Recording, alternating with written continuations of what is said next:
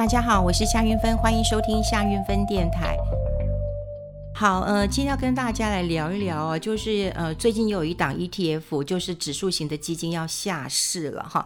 那当然，我过去我在节目当中有很多次跟大家来提醒一下这个 ETF，呃，我个人并没有不赞成，只是我比较不希望呃大家都认为说哦，ETF 就是一个懒人呃懒人投资，就是一个富翁制造机。如果你太简化 ETF 的话，那我想其实你可能都不知道你正在面临什么样的一个。风险，所以我知道有人留言说：“哎，你都好像很反对。”我并没有反对，但我很希望大家多能够了解什么叫 ETF。好，我们先讲哦，最近有一档这个 ETF 要下市了。那事实上，哈，这个 ETF 在国内发展的非常的，这竞争非常的激烈的。我看到金管会政企局的一个统计啊，去年到到到最近为止啊，有二十档的 ETF 已经下市下柜了。诶，二十档哦，那当然原因都是因为规模比较小，然后就下市了。那国内这些 ETF 其实有两百档了，好，那很多人还是在投资 ETF 的时候是当成股票在买啊，比方说，诶，它已经跌到这么低了，那它已经到了这个呃地板价了哈，那它已经过低了，我去去抢个短，其实不是这样子的。ETF 投资的一个方式跟股票其实是截然不同的哈，截然不同的。那如果说你要买 ETF，你真的要了解你到底买的是什么样子的 ETF，你还要留意它的规模、它的交易量，因为交易量如果变小了，它也是要下市的。那另不是下市，他们叫清算。那另外就是你要知道，它可能会有突发的事情，比方说过去石油价格突发的，从来没有发生过这样事情，它狂跌，它也可能会造成它的这个呃下市清算的一个命运呢。那其实一 ETF 已经投成为真的是投资的一个新显学了哈。那股市又走多，那 ETF 其实他就讲呃买的是一篮子的股票，然后你就锁定呃么同样标的的一个呃绩效，所以很多人认为它就是懒人投资。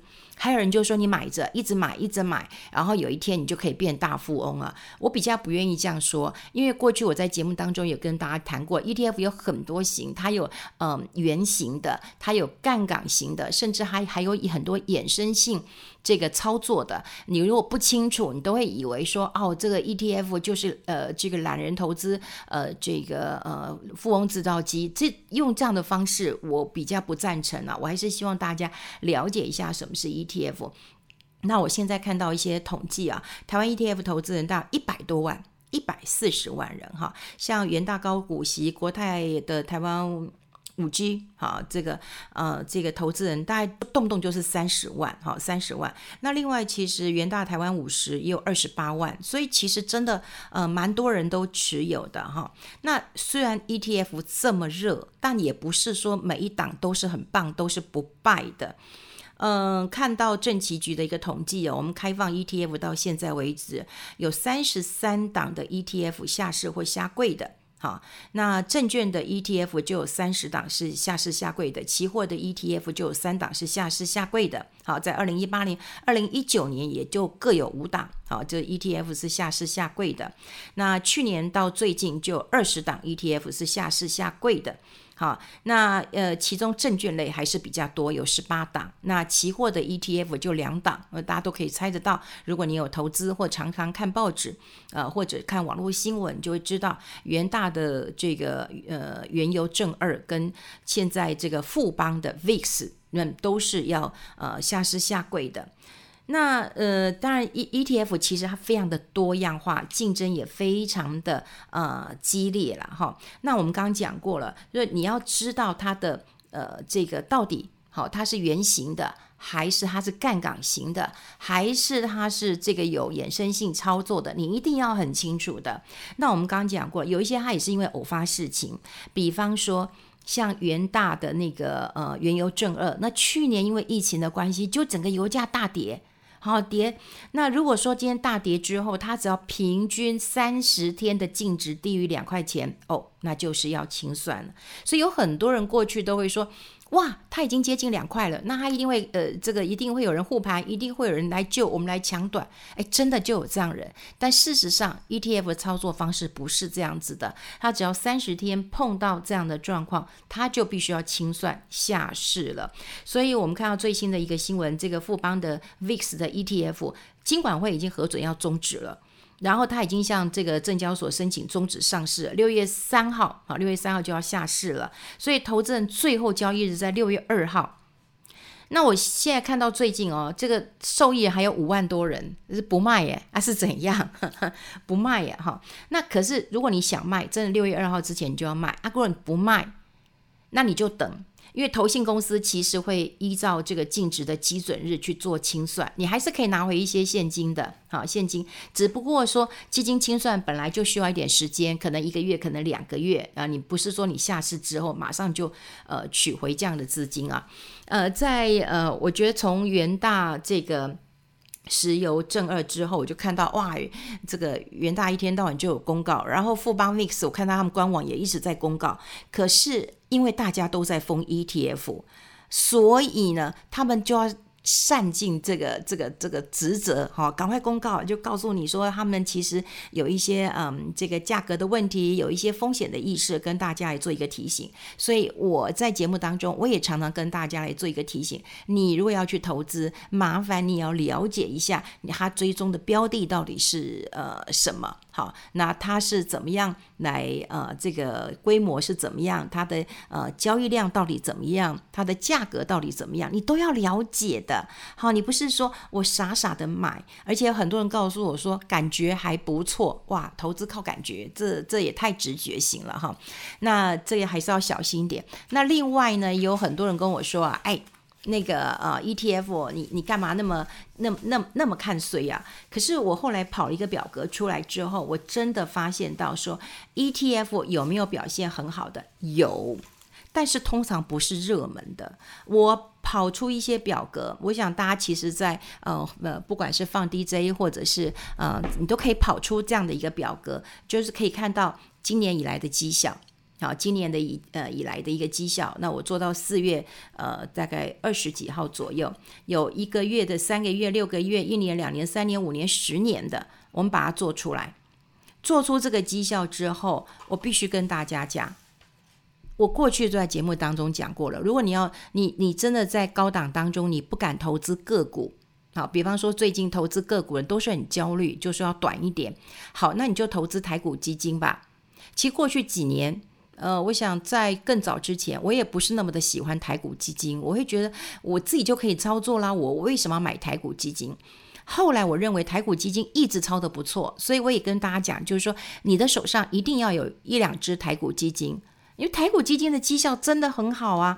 你看今年大盘大概涨不到，呃，到目前为止涨大概两成啊，一大概一一成八左右。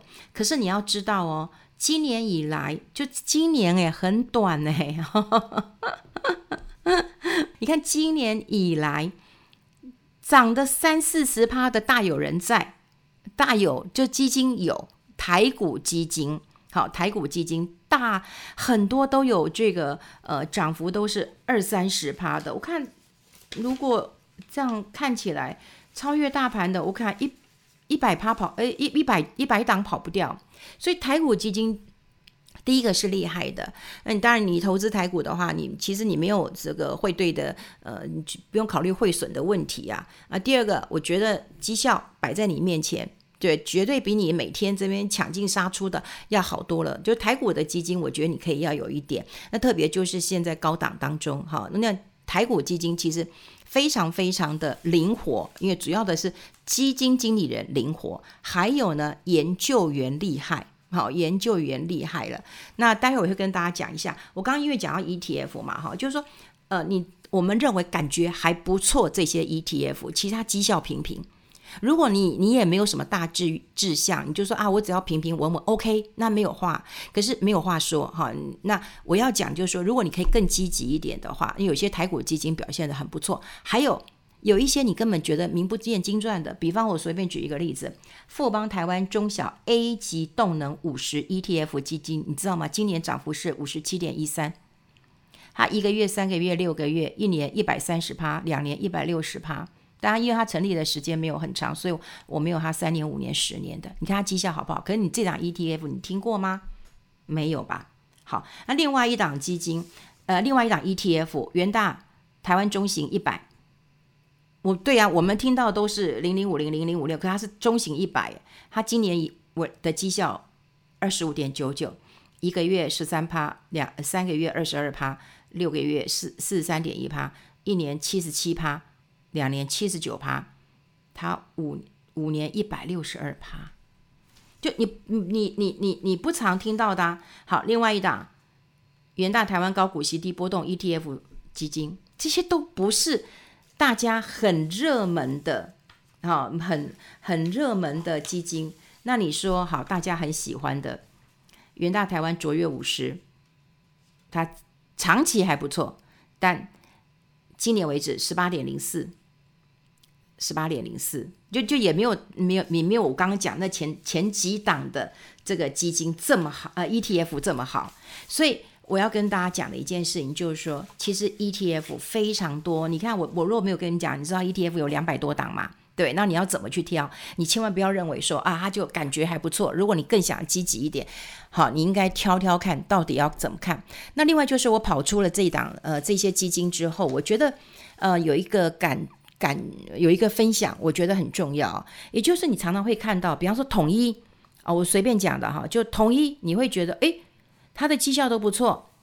那过去有很多人讲说，哎，他不是换过基金经理人？以前我们都讲说，如果他换过基金经理人，应该会要很紧张一下。对，他换过好多基金经理人，他以前基金经理人我都还认识，现在大家都不认识了。可是你说，除了基金经理人厉害之外，哈，买台股基金啊，我希望大家能够看到两两两两个重点。第一个，成立时间要久一点，我喜欢看成立时间久一点的。为什么？因为他看过很多的多头跟空头。然后，如果你更厉害的话，你就在那个空头跟多头的时候，你让他跟同类型比。如果它还不错，你的大家，比方说大家都很好嘛，那会不会更好？或大家都不好的时候，它有没有没有这么烂？你就当然值得去投资。所以时间成立的时间一定要够久，这是我要讲的。啊，另外一个就是说哈，你要看它的，比方说我刚讲统一，它是不是诶几档都不错？好，几档都不错，那就是研究员厉害，因为是由研究员他研究了一些啊、比方说上市贵公司，然后呃，就呃他有研究报告，然后提供给基金经理人参考嘛，因为基金经理人他不可能每一家都去都去都去抠公司的嘛，所以他会提供这些报告，那你就会发现到说哦，比方说哦，统一的奔腾，统一的黑马，统一的中小，诶，他坐在前几名诶。好，那台湾什么统呃的统一的台湾动力也在前几名，台湾的全天候也在前前几名哎。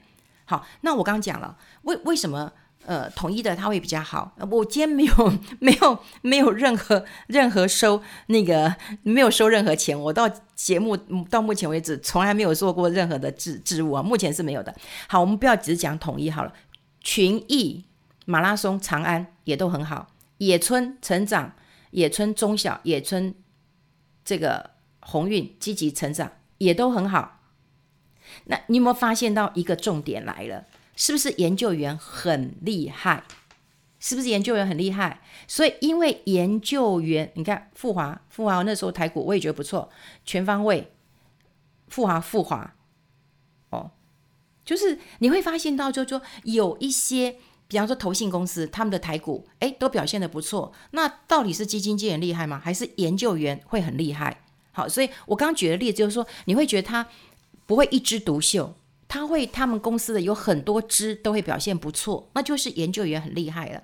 那另外哦，就是在比方说，我看到这一档，这一档也不是他前几名，他这个也在差不多也还不错啦。好，大概。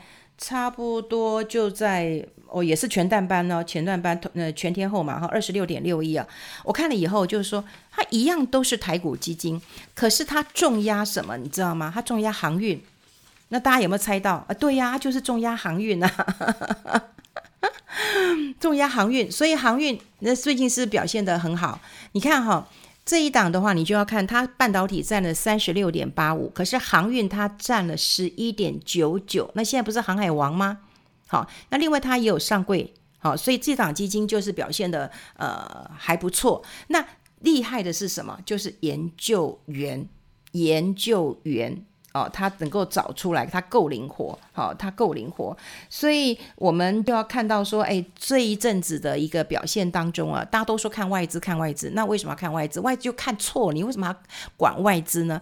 所以过去我们讲说几大法人当中，你要看投信啊，现在投信就是看内资哦，看内资，那你看这些内资这个表现。都还蛮不错的，我也不得不替他们来说，呃，几句话。那当然呢，今天从这个 ETF，我们希望大家不要押错宝，好，你就不要以为说它跟股票一样的，它不会清算的，它会清算的。它规模小了，它就要清算了，或者是它价格大跌了，它就是要清算的。它杠杆型的，它就是有换仓的一个成本，大家也要也要有这样的一个概念。那另外就是国内的这个呃。共同基金，我也必须比他们，嗯，这个平反一下，好，平反一下，就是有一些真的，如果你把绩效跑出来之后，你才会发现到说，他们都超越大盘嘞，领先大盘非常非常的多诶。那当然，第一个最厉害的就是，呃，他们有老字号。啊，老字号，那他们也很精准的看到台股的一个成长。比方说，我也过去讲个例子啊，我以前我们都会觉得外国的基金经理人比较厉害呀、啊，喝过洋墨水有 global view 啦，有全世界的一个 view 啊。可是如果说你今天要去吃一个行啊来的美食，你会找谁？你一定要找当地人。所以你买台股，你当然就是要找台湾的基金经理人，他可能有很多的消息来源，他可能有他过去的一个经验值的一个判断，所以他能够很灵活的去换持股。那因为灵活可以带来利润，可是如果你压的 ETF 是圆形的，你当然就不能，它没有这些持股，你就不能够拉着，你就不能压这些股票。所以我想这也就是 ETF 跟跟呃这个共同基金很不一样的一点了哈。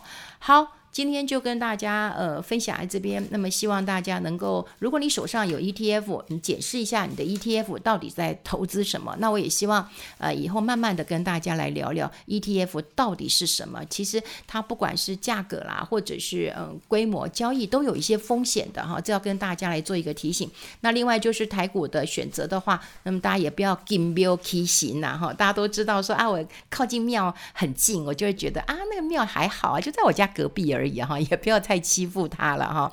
大家都会觉得是远香呃近臭啦哈。那当然多了解一点资讯，所以如果有跑一些资讯出来，我也会跟大家来做一个分享的。好，今天跟大家分享在这边，我们下次再见喽，拜拜。